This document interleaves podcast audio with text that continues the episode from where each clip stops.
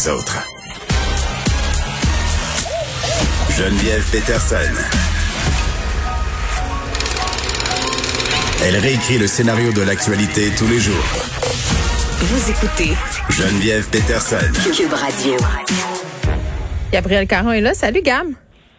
Salut, ça va? Oui, je sais pas si ça va parce que de, de me rendre compte que le principal sujet dont les couples ont parlé pendant la pandémie, c'était l'argent et le mariage. On dirait que ça me jette à terre. Voyons, les gens, ça va? Ben, c'est qu'il y en a beaucoup qui peut-être planifiaient de se marier Ah. et ont dû reconsidérer euh, ben, la cérémonie, c'est parce qu'en temps de pandémie, euh, on peut pas faire de gros rassemblements. Et il y en a beaucoup qui ont même carrément décidé de jeter le projet aux poubelles. Donc, euh, reste ensemble, mais en union libre, donc euh, sans mariage.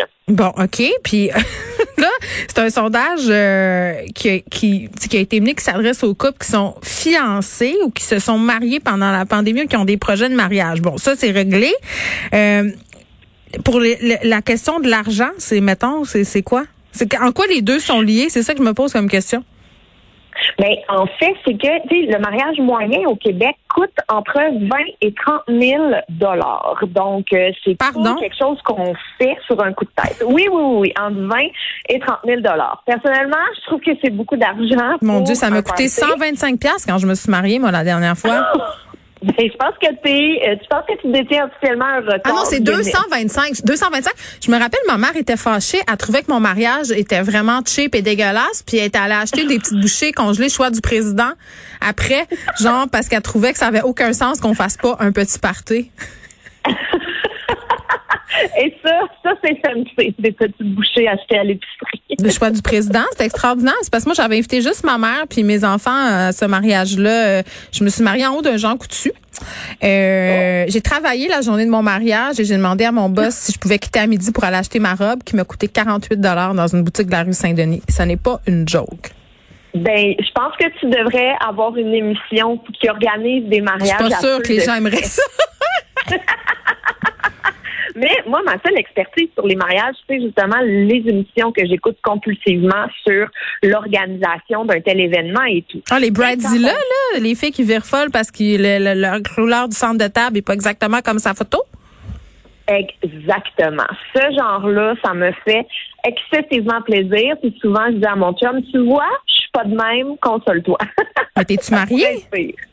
Non, je suis pas mariée parce que euh, quand j'étais plus jeune, je t'avoue que j'ai j'ai toujours voulu me marier jusqu'à temps que je réalise tous les frais qu'on encourt euh, quand on veut se marier. Donc, euh, j'ai mis gentiment le projet Mm. de côté. Puis tu vois, mon chum et moi, on a des enfants. Je trouve que c'est une très belle preuve d'engagement. Mais moi, c'est pas les frais du mariage en tant que tel, c'est les frais qui arrivent après quand tu t'es marié, surtout euh, quand tu divorces, parce que l'aboutissement du mariage, ben je m'excuse de dire ça, mais c'est le divorce dans plus que 50% des cas. Puis ça, ça coûte. Euh, non, mais c'est fou. Moi, ça me fait capoter. Les gens se marient, puis c'est super cute, Mhm. puis ils croient en l'amour, puis ils se louent une cabane à sucre, puis euh, ils font des photos avec des citrouilles dans des bottes à foin là. Puis quand tu leur demandes s'ils sont mariés en société euh, d'accueil ou en séparation de biens, ils sont même pas capables de te répondre. Tu ils sont même pas capables de savoir dans quoi ils s'embarquent pour de vrai. Le mariage, c'est plate à dire, là, mais c'est quand même un contrat financier, peut-être le plus grand contrat financier que tu vas signer dans ta vie. Et la plupart des gens s'avancent là-dedans comme des épais en ne sachant pas trop combien ça va leur coûter au bout du compte si ça chie. Moi, je trouve ça épouvantable. Mais c'est vrai aussi d'ailleurs dans le sondage euh, euh, dont il est question, euh, une des euh, conseillères financières disait que quand on est ouvert à parler d'argent avec son conjoint, qui oui des fois ça peut être un sujet délicat, mais elle euh, elle prône elle en fait la transparence, l'ouverture pour parler de finances en toute liberté, parce que quand on sait à quoi s'attendre, ben il y a moins de stress. C'est un divorce déjà c'est pas facile, mais si on a mis quatre cartes sur table déjà, qu'on a déjà des accords, qu'on a déjà des ententes, ben ça diminue Ah, mais les gens veulent pas. énormément le stress. C'est pas, Non, pas romantique. Parler d'argent, c'est pas romantique. Mais quand, je, je peux vous dire une affaire, là, quand ça va pas bien, c'est encore moins romantique d'en parler. Ça, c'est, Non. je le sais par expérience. Mais justement, dans le sondage, un tiers des répondants trouvent Mm. que c'est difficile de parler de finances avec leurs partenaires et inversement ne sont pas à l'aise de discuter de leur propre situation financière Non, mais c'est épouvantable. personne qui partage leur vie. Tu sais qu'il y a une étude euh, qui a été euh, faite par euh, Harvard qui prétend qu'on a plus de chances de longévité en couple si le score de crédit est similaire. Ça, je savais pas. Non, mais c'est très logique quand tu y penses parce que qu'est-ce qui crée le plus de tension dans le couple? Les deux principaux sujets de chicane, là, Gabriel, c'est un, les enfants, vraiment en premier. Deux, l'argent. Quand t'as pas les mêmes comportements financiers. Mettons que moi, là, mettons, genre, mettons, mettons, moi, je m'en fous de payer mon compte d'hydro à temps, mais que je sors avec un crinqué qui le paie à l'avance, là, ça peut créer des tensions. Ça fait des tensions. C'est une situation oui. complètement fictive, ceci. Mais aussi, euh, tu sais, quand on, on, revient avec le sujet argent et mariage, Oui. ben, il y a un, encore une fois, un tiers des répondants qui disent que eux, il y avait un budget en tête, Hmm. mais que leur partenaire avait un budget beaucoup plus élevé. Encore une fois. Pour le party, ça? Oui, pour ben pour la cérémonie. Là. Fait qu'on inclut tout le mariage. Donc, cérémonie, party, euh, voyage de noces et tout. Donc, euh, euh, il y avait des frais plus élevés. Mais imagine, là, toi, tu t'imagines, toi, tu penses faire un petit mariage intime à 25, 30 personnes. Ton conjoint veut faire un mariage à 200 personnes.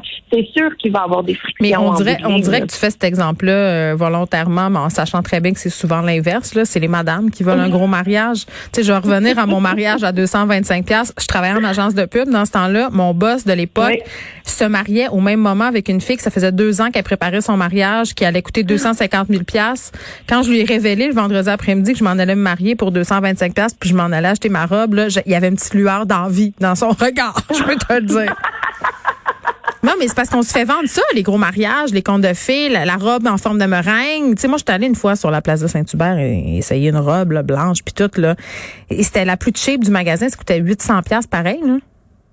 Ouf, hey, puis tout ça pour quelques photos et une journée. Là. Pour une princesse, pour être une princesse, une belle princesse.